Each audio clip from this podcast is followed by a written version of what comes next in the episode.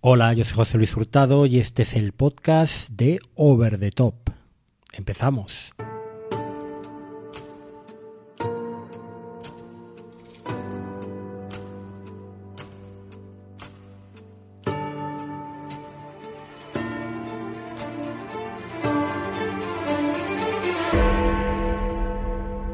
Bueno, en primer lugar recordaros que esto es un podcast que está asociado a una newsletter, que es la newsletter de Over the Top, overthetop.es, el proyecto principal. Eh, bueno, pues ahí podéis suscribiros a la newsletter todos los viernes. escribo normalmente sobre televisión, industria, reseñas, bueno, un poco lo que me apetezca. Y también, por favor, eh, comentar lo que, lo que os parezca bien. Últimamente, las últimas dos semanas, nadie comenta nada. Empiezo a sentirme un poco solo y un poco triste.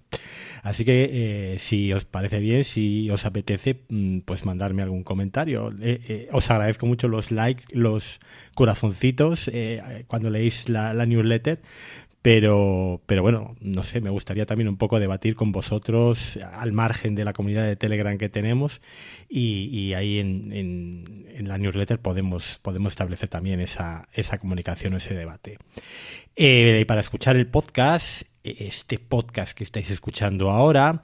Ya sabéis que está disponible en Apple Podcast, que está disponible también eh, en Evox y que simplemente lo podéis recibir en el mail porque es parte de la newsletter. Yo os aconsejo también siempre que uséis la aplicación de Substack, Substack escrito en español, eh, es una aplicación muy, muy, muy buena eh, para iPhone, para iPad, donde ahí podéis leer muy cómodamente la newsletter sin necesidad de llenar la bandeja del mail y eh, podéis también escuchar los podcasts porque tiene un pequeño reproductor de podcast la propia aplicación. Yo todas las newsletters que sigo, la newsletter de Bala Extra, la de Weekly de Emilio, la de Fuera de Series, por ejemplo, pues las leo y y la verdad es que me va muy bien la aplicación de Substack. Por cierto, eh, muchas gracias a aquellos que seguís dejando un comentario tan, tan eh, cariñoso y, no sé, con, tanta estima hacia, hacia el podcast, hacia el proyecto en, Apple Podcast, porque cada semana mm, que entro eh, me encuentro mensajes vuestros, por ejemplo, de Pitlight, que me habla de, de los tiempos en los que eh, yo hacía el Push Your Luck, el podcast de juegos de mesa. Mm, ahí tengo la última campaña, Pitlight de, de Arkham Horror LCG, la de las llaves escarlata, sin jugar. La tengo, la tengo enfundada, pero sin jugar. Yo creo que esta Semana Santa, a ver si me puedo poner con ella, que, además la newsletter descansará en Semana Santa. Eh, gracias también a Darky256 y a Dudo. Eh, pues bueno, pues mm, de verdad que, que, os toméis la molestia de escribir una pequeña reseña, pues la, lo agradezco muchísimo. ¿Y hoy de qué vamos a hablar? Pues hoy de lo que vamos a hablar es de el precio de las plataformas, de lo que cuesta pagar las plataformas de streaming. Y para empezar, contaros lo que ha motivado este episodio. Este episodio ha sido un poco entre semana, que bueno, tengo un poco de tiempo esta semana porque estoy examinando y hoy pues descanso. Hoy no tengo exámenes, hoy lunes, así que eh, por eso el martes, cuando estéis escuchando este episodio, pues se ha podido publicar eh, porque he sacado un ratillo para grabar. Bueno, como digo, ¿qué ha pasado? Pues las últimas, no sé, tres o cuatro semanas ha ocurrido algo en mi mundo tecnológico, en mi casa, que ha sido un pequeño terremoto. Os voy a poner en contexto.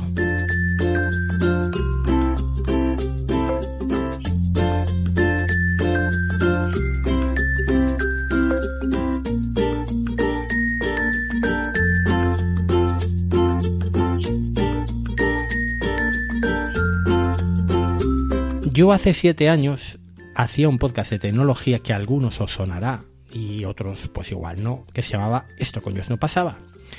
Y en Esto con Dios no pasaba, mmm, bueno, abordábamos bastantes temas sobre Apple y, bueno, un poco de todo, ¿no? De tema tecnológico. Bueno, pues en uno de esos primeros programas, en 2016, y a raíz de conocer a, a un podcaster también que se llamaba José Manuel Ramírez, pues yo acabé adquiriendo un servidor NAS eh, que es como una especie de disco duro en red, que tiene muchas más funciones. En este caso adquirí un NAS de Synology. Esto que es un poco como cosa de informáticos o de pequeñas empresas, bueno, pues yo lo adopté para casa, un poco influenciado por ellos, por mi amigo también Gerardo, eh, que hacía el podcast conmigo, por cierto. Y, bueno, pues eh, estuve muy contento eh, con ese servidor NAS. El servidor NAS me permitía mm, tener una nube en mi casa, una nube privada, todos los archivos, siempre online, incluso cuando estaba fuera de casa podía acceder con ellos en móvil, iPad, a través de, mm, vía web también. Eh, había unas aplicaciones de la propia Synology para iOS muy interesantes, pero sobre todo me permitía descargar series. Hablamos 2016 eh, Netflix ya estaba en España, pero solo estaba Netflix. Es decir, el resto de series que no eran de Netflix, pues básicamente las seguíamos descargando, las seguíamos descargando vía torrent, etcétera. Y para eso el NAS, pues era la mejor opción. Las descargabas ahí, luego con un gestor tipo Plex las podías ver en tu televisión o también las podías ver en, creo que en aquella época ya estaba el Apple TV, sí, porque era de 2015 el Apple TV HD, el Apple TV de, de cuarta generación, con lo cual pues yo estuve muy contento durante estos siete años con el NAS. Y recuerdo un, programa de esto cuando no pasaba con mi querido eh, Víctor Correal, con el que casi nunca estoy de acuerdo en nada, y en aquella vez, eh, por supuesto que no estábamos de acuerdo, en el que él me decía, pero, pero esto del NAS, por favor, si es que hay Dropbox, eh, yo uso Dropbox, pago Dropbox, tengo ahí todos mis archivos online, y qué narices de tener ahí un cacharro funcionando todo el día. Y yo decía, no, porque hay más cosas, bueno, el programa no creo que lo podáis escuchar, porque yo soy un poco de, andar borrando eh, los podcasts que cancelo y no los dejo por ahí. Pero bueno, igual alguno lo guardo en algún alguna web de esas de por ahí sigue existiendo. No sé si, si mi querido Pedro Sánchez lo tendrá por ahí alojado en algún, en algún sitio. Bueno, todo este rollo patatero para contaros que eso hace 3-4 semanas me deshice de minas. Em, llegó un momento en que hubo una actualización que de repente fui a abrir un puerto para instalar Plex, se me desconfiguró todo, yo ya no me acordaba ni de qué puertos había que abrir y que no había que abrir. Aquello me pareció un cacao después de siete años en los cuales los tres últimos he estado súper desconectado del tema tecnológico y pues mira, eh, a tomar por saco el NAS. a tomar por saco el NAS y por 3 euros al mes 200 gigas de iCloud que es el servicio de almacenamiento de Apple. Ahí metí todo lo que tenía en el NAS y me sobran 100 gigas todavía. Y la sorpresa ha sido cuando ha llegado la factura de la luz eh, 20% menos de consumo eléctrico en el mes en el que el NAS ha desaparecido con lo cual eh, yo que no descargo ya absolutamente nada eh, y que prácticamente lo único que usaba era el almacenamiento de esos discos duros que estaban online en mi servidor NAS, pues no solo me he ahorrado casi 10 euros de factura de luz al mes, me sobran 7 después de haber pagado iCloud, sino que encima no tengo un cacharro en mi dormitorio, porque sí, mi dormitorio antes era el estudio y lo que era el estudio ahora es el dormitorio y ahí tengo el router, ahí tengo toda la fibra instalada y eh, por las noches era un, bueno, indescriptible tener ahí el cacharro funcionando y rascando los discos duros. Y cambio de tema ya. Pero lo relaciono para que veáis que esto no ha sido que, ala, que me he levantado y me ha dado la gana ponerme a hablar de todo esto. Eh, ¿Verdaderamente merece la piratería a día de hoy? Que esta sería un poco la reflexión final de toda esta historia. Eh, muchos me diréis que sí, eh, que mejor bajárselo todo gratis, que veis las series antes de tiempo. Mm, bueno, lo de las series antes de tiempo mm, no puedo entender. A mí me gustaría ver Poker Face ahora y no la veo y me esperaré a que la traigan a España, que seguro que la van a traer en unos meses. Está claro. Porque ahora es que a España llega todo lo que se estrena por ahí. Es que hay muy pocas series que no lleguen a España. Entonces, eh, cada uno valora su dinero, obviamente, cada uno valora también su tiempo, en mi caso lo que más valoro es el tiempo, a mí descargar, eh, andar buscando lo que tengo que descargar, eh, pasando al formato X o metiéndolo en un dispositivo que hace pues tres semanas era el NAS pues me lleva mucho más tiempo que llegar, sentarme, encender el mando del Apple TV, seleccionar la aplicación y ¡pum! La serie. Además, con la aplicación Apple TV, ya sabes, casi todas las plataformas están ahí mm, controladas por la propia aplicación. Entonces simplemente ir a la aplicación de Apple TV y ya te sale por qué episodio te llegas de por qué serie. Creo que la única que no está es Netflix, ni Movistar, ni Filming, pero el resto de las plataformas están todas integradas. Entonces, bueno, del Apple TV ya hablaré otro día. Pero la cuestión mm, que os traigo aquí es cuánto cuesta el streaming. O sea, eh, si verdaderamente alguien no quisiera piratear, como es mi caso, y dijera, mm, a ver, mi principal afición son ver series, ver series, ver cine, lo que sea. Em, ¿Cuánto cuesta pagar las ocho plataformas más importantes de streaming que operan en España ahora mismo? ¿Cuál es el mínimo precio que tenemos que gastarnos? A algunos les parecerá caro, a otros les parecerá barato, esto es muy relativo. Eh, bueno, pues eh, cada casa es un mundo, hay gastos que en una casa son prioritarios o para hay gente que no puede vivir sin salir a cenar por ahí, hay otra gente que no puede vivir sin tabaco, hay otra gente que no puede vivir pues igual sin yo qué sé, y cada uno tiene gastos infinitos. Los que tenéis niños además, que si colegio, que si actividades extraescolares, que si material. Eh, yo veo que mis sobrinos eh, los zapatos les duran meses prácticamente. Bueno, en fin, que no me enrollo. ¿Que cuánto cuesta el streaming? Vamos a ir plataforma a plataforma viendo la opción más barata para pagarlas y poderlas disfrutar.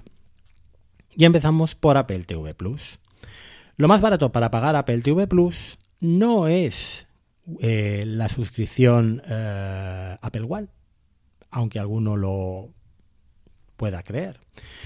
Apple One son 17 euros al mes, la suscripción individual, aunque te deja compartir la televisión con tu familia. Sabéis que el núcleo familiar de Apple es un poquito peculiar. Apple no pone trabas, pero es, la integración es tan, tan absoluta que normalmente en el núcleo familiar, cuando alguien compra algo, paga el cabeza de familia.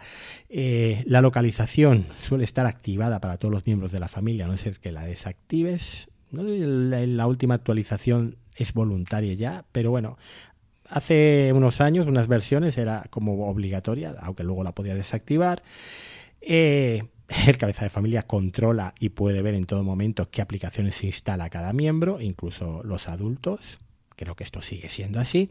Fin, que no se puede hacer un núcleo familiar de Apple con todo perro pichichi, ni con un tío que has conocido en foro coches. Entonces, eh, Apple One, 17 euros al mes. Incluye la música, incluye los juegos estos de Apple Arcade. Bueno, no hay pago anual para el Apple One. Por lo menos yo no lo conozco. Si alguno lo conoce, que me lo diga.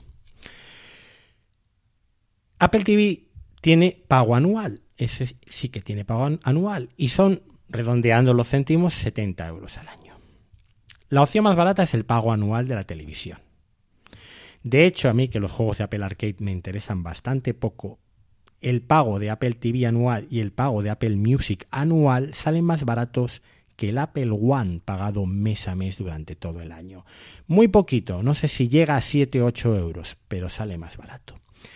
Apple One, 70 euros, dividido entre 12 meses al año, sale a 6 euros al mes.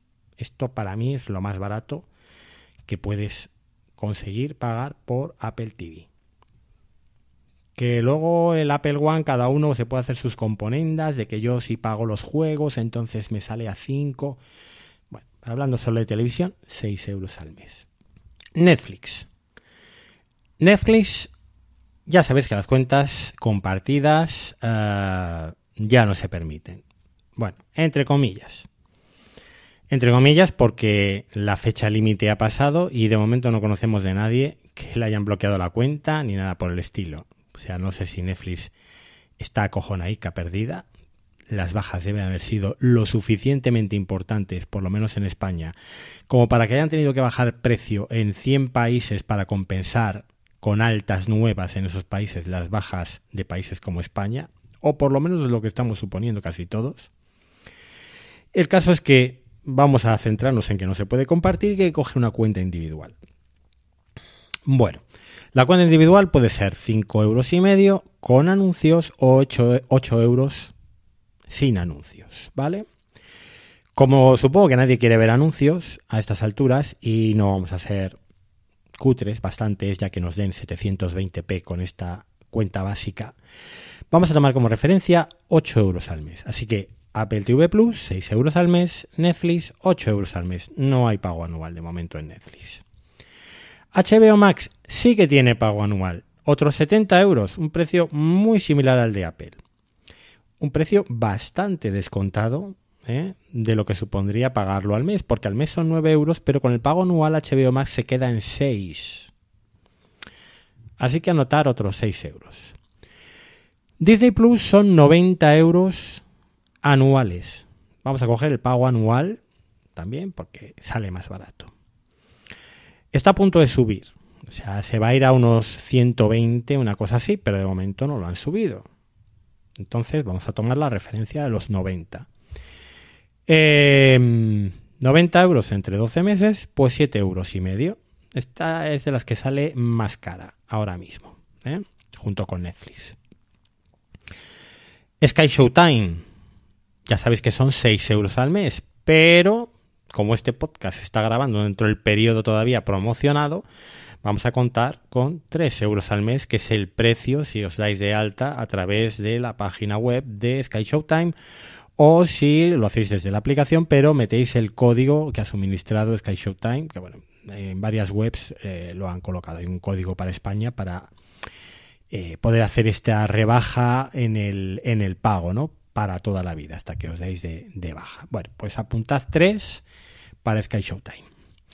Amazon Prime. Amazon Prime sale por 50 euros anuales. Es verdad que esto es un servicio eh, con múltiples eh, vías, ¿no? Los envíos, está la música, hay creo que también una parte de eh, libros digitales. Bueno, nosotros vamos a pensar como si Prime Video fuera simplemente pues, los 50 euros. Divididos entre 12 meses, pues 4,1 euros al mes. Hasta ahora la más barata, con diferencia. Añadir Movistar Plus, que son 8 euros al mes. Movistar Plus Lite, lo que es la versión OTT que lleva todas las series que estrena Movistar eh, a través de sus canales. Y añadir eh, Filming. Filming hay que pagarlo anualmente. Eh, Pedro Sánchez, por ejemplo, siempre lo pilla en el Black Friday porque suele salir bastante económico. Nosotros vamos a pillar el precio normal, si, os quisierais dar de alta mañana mismamente, que son 84 euros al año. Y saldría a unos 7 euros al mes. ¿De acuerdo? ¿Cuál es el total de todos estos eh, pagos que hemos estado haciendo mensualmente? Eh, pues son 49 euros al mes, básicamente, más o menos, eh, céntimo arriba, céntimo abajo, 49 euros al mes. No sé si es muy caro o es muy barato para ver todas las series que se estrenan en español de forma oficial. Bueno, todas, todas no, porque luego pues hay canales como MC Plus, que serían otros 4 euros, pero bueno, prácticamente todas las series. Quizás sea bastante caro. Pero bueno, no deja de ser eh, básicamente el ir todas las semanas al cine una pareja. Este sería casi el, equivalente. Pero claro, es que todavía estas,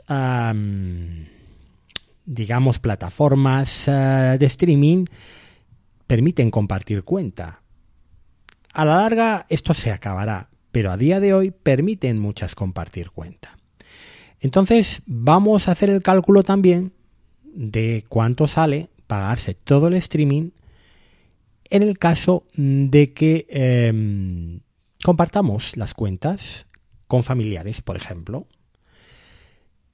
Imaginad que lo compartís eh, pues con tres o cuatro personas dependiendo del máximo de comparticiones que os deje el multicast, digamos, que permita cada plataforma.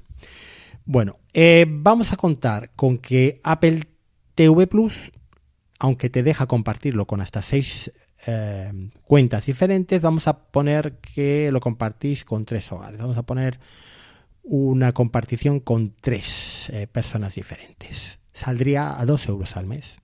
los 6 euros al mes pagados entre 3 serían 2 euros al mes. Netflix vamos a contar con que no se comparte, anotad los 8 euros al mes. HBO más deja compartir entre 3, el multicast es de 3, con lo cual saldría a 2 euros al mes. Disney Plus deja compartir entre 4, saldría a menos de 2 euros al mes, pero bueno, vamos a anotar 2. Sky Showtime deja compartir entre 3, pues 1 euro al mes. Amazon Prime también lo puedes ver en, un simulcast eh, de, tres personas, o sea, tres dispositivos a la vez, con lo cual vamos a poner compartición con tres, pues un euro al mes. Prime Video con tres, un euro y medio.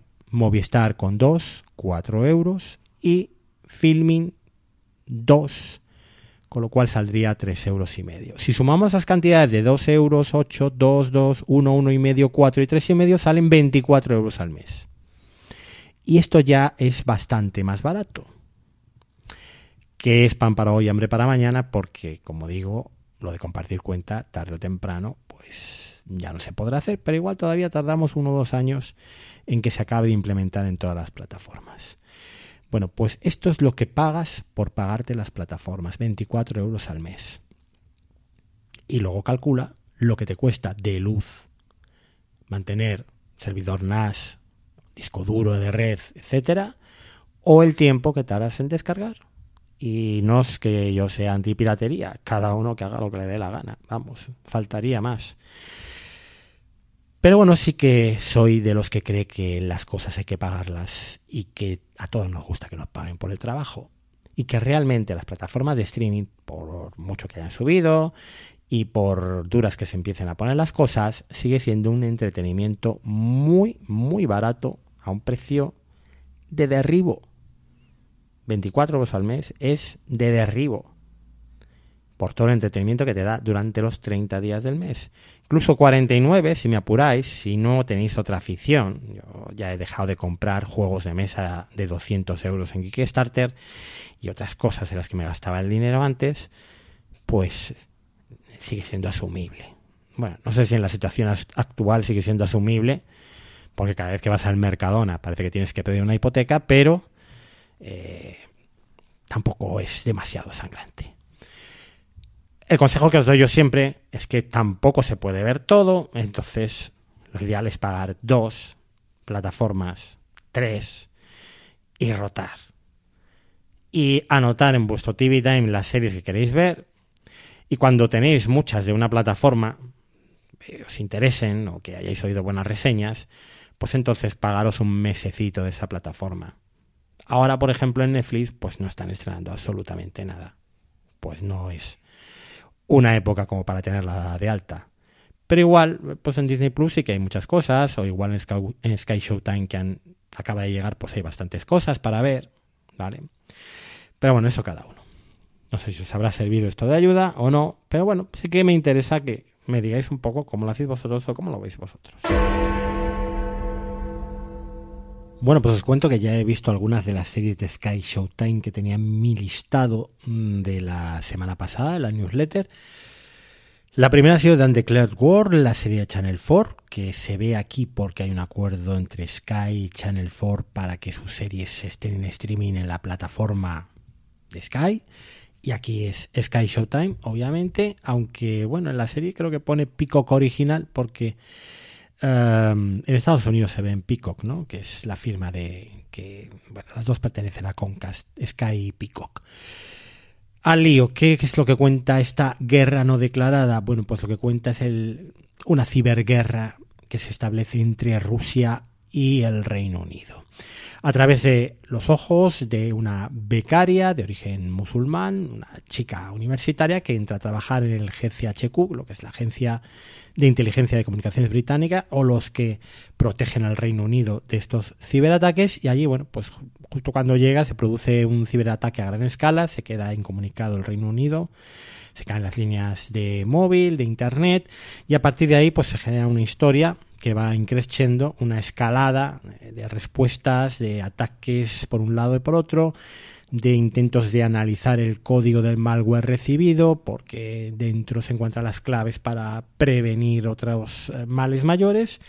Y eh, la verdad es que la serie es bastante, bastante interesante, es eh, muy trepidante y hay un episodio que es fantástico y que yo creo que todo el mundo deberíais de ver, aunque sea solo el episodio 3, que es el episodio donde se cuenta cómo funciona todo esto del lado ruso, ¿no?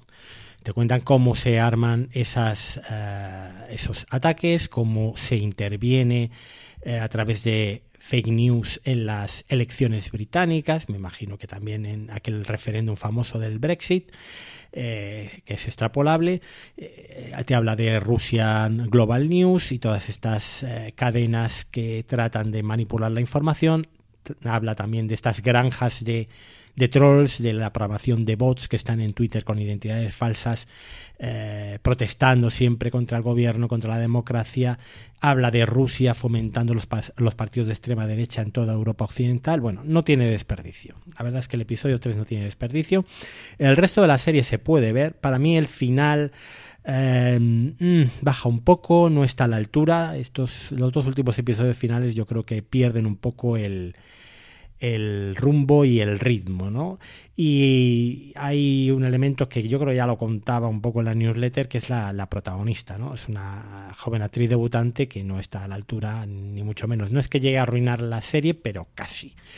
Por otro lado, pues tenemos a Simon Peck y a Mark Rylance haciendo unos papeles de secundario bastante bien, el resto de actores normalmente eh, hay varios secundarios de las series británicas eh, que vemos normalmente varias al año y, que funciona bastante bien pero bueno en esta parte las protagonistas de luego se han lucido no, no está a la altura recomendable de ver mm, sí eh, sobre todo el episodio 3 o sea, si queréis solo ver un episodio, a ver si os gusta, el 3 directamente. Es como un episodio botella, con lo cual tampoco tiene mucha relación con el resto de la serie. Y mm, es entretenida, pero tampoco es una serie que os vaya a cambiar la vida. Sunshine, lollipops and rainbows, everything that's wonderful is what I feel when we're together. Brighter than a lucky penny when you're near the rain goes, disappears, dear, and I feel so fine just to know that you are mine. Bastante más interesante es otra serie británica. Ya sabéis que yo tengo bastante afecto por la ficción británica y en, Sky Showtime pues hay varias series británicas. Y en este caso es Funny Woman, eh, que es una adaptación de la novela de Nick Hornby. Este ya había, es novelista que había, se había adaptado Fiebre en las gradas de alta fidelidad, sobre todo alta fidelidad, que se, adaptó también la serie hace poco. Creo que está todavía la primera temporada en Disney Plus. Eh, bueno, pues eh, como siempre, historias bastante interesantes. En este caso lo que cuenta es la historia de eh, Bárbara Parker. Bárbara Parker es una chica de pueblo, en concreto de Blackpool, estas eh, pequeñas ciudades del norte de Inglaterra, donde ella es Miss Blackpool, por cierto, está prometida con el carnicero del pueblo, además, tiene una vida ya con mi ordenada, pero de repente decide irse a Londres, decide abandonarlo todo porque ella quiere triunfar, ella quiere ser cómica, quiere salir en televisión. Y pues nos va a contar las, un poco las aventuras y vicisitudes de esta chica en, el inicio de su, carrera como actriz y los techos de cristal que tiene que romper. Em, hay solo tres episodios. Yo no sé si mañana, que hoy que se, que se publica el podcast, habrá colgado ya Sky Showtime un episodio nuevo de todas estas series donde solo hay tres episodios iniciales. Me imagino que sí. Pero bueno, en estos tres episodios eh, lo que os puedo decir es que el primero es el más flojo de todos. presenta un poco a la, a la protagonista, que por cierto está muy, muy, muy bien interpretada por Gemma Arterton. Fíjate que yo Gemma Arterton la había visto en cuanto unos solas y mm, bueno, me pareció correcta, pero mm, yo no me quedé con que fuera este pedazo de actriz. Además haciendo todo tipo de gansadas, de voces, de, de, eh, números cómicos en pantalla. La serie es ella, básicamente. Eh, luego, otras cosas que tiene la serie muy interesantes son eh, la ambientación. se recrea muy bien ese Londres del pop art, ese Londres de, de los años 60. Eh, se utiliza una fotografía, una escenografía con colores muy saturados, mm, con música de la época, suena el Downtown de Petula Clark eh, y otras tantas canciones de ese momento. Y lo más, lo más todavía, lo más interesante está por llegar porque a medida que el personaje principal se adentra en el mundo de la televisión y acaba rodando una sitcom para un canal eh, británico de televisión, pues se ven todos los tejemanejes, cómo funcionaban aquellos canales, las productoras, los equipos de guionistas, la puesta en escena con público y eso desde luego es maravilloso y es lo que más me ha gustado de eh, Funny Woman. Con muchas ganas de seguir, el último episodio es el mejor de los tres, va, como digo, increciendo y hay momentos en los que te ríes eh, a, carcajadas porque eh, es, muy, muy divertida la, serie, está muy bien hecha y me está pareciendo uno, de momento la, joya de, de Sky Showtime, de lo que he visto.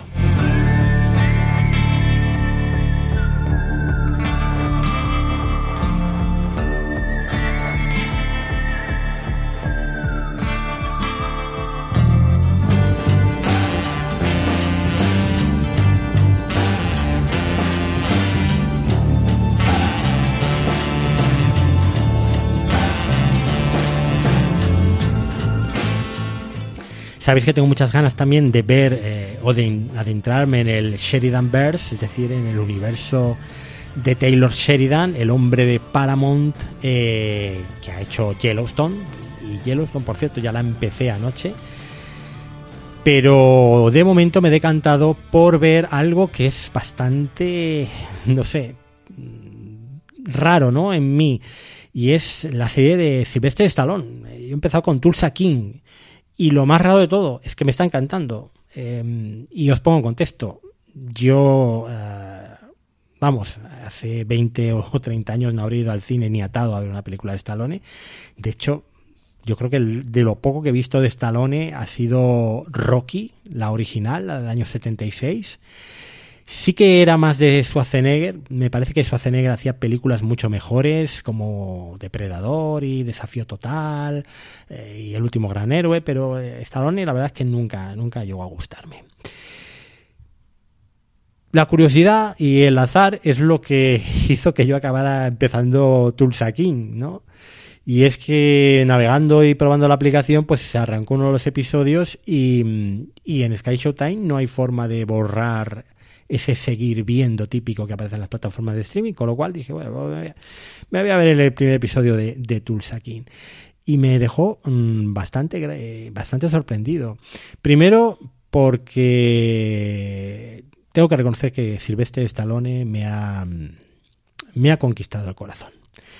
Ver a este hombre ya con sus 70 y muchos años, en la serie dice que tiene 75, yo no sé si tendrá todavía 75 o alguno más. Eh, verle cómo está hecho, una ruina física, verle pues tan limitado como, como ha estado siempre este hombre para la interpretación, que es que es como un como un, muro de granito, ¿no? Eh, y encima ahora con el Botox y, lo que se ha hecho, que está hecho un cromo el pobre. Y sin embargo, el carisma que tiene, el cómo sabe estar en, un plano, cómo sabe eh, guardar las pausas y los tempos del guion, eh, relacionarse con el resto de personajes, el sentido del humor que tiene la serie. La historia lo que cuenta es pues un mafioso, un capo, de, pero no de primer orden, pues de segunda línea, digamos, que se ha pasado 25 años en prisión y cuando lo liberan, pues en vez de agradecerle los servicios prestados, de no haber hablado ni haberle delatado a nadie en la mafia, pues lo que hacen es decirle, mira, te hemos reservado un territorio mm, estupendo para que te jubiles, que es Tulsa, en Oklahoma, que es más o menos donde Cristo dio las tres voces. Bueno, pues este hombre, a regañadientes, acaba en Tulsa, allí llega a la noche a la mañana, con cuatro duros que le ha dado su familia mafiosa para que monte allí su negocio y sobreviva, y poco a poco pues se va haciendo su, su grupito, su negocio de...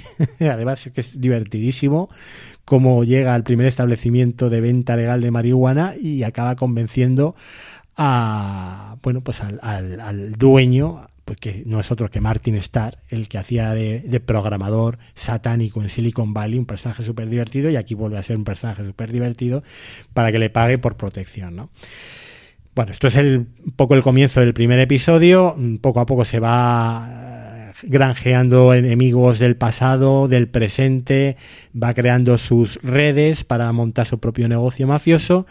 Y de verdad que la serie no tiene desperdicio. Los diálogos eh, a mí siempre me dejan una sonrisa. Incluso eh, me produce pues, un montón de, ternura y de empatía verle ahí después de tantos años, ¿no? Ahí sigue el hombre interpretando, haciendo lo que puede, eh, incluso interpretando escenas dramáticas donde llora y todo.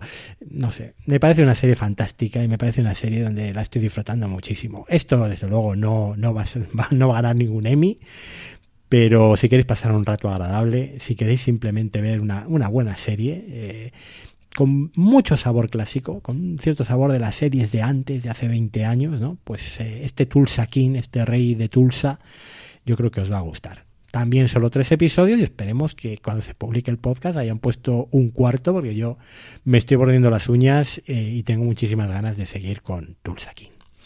Y esto es un poco lo que os quería contar hoy. Eh, el tema de el NAS, de cómo Creo que pagar las plataformas a mí me resulta más rentable que, andar bajando, descargando piratas o teniendo dispositivos por ahí funcionando todo el día.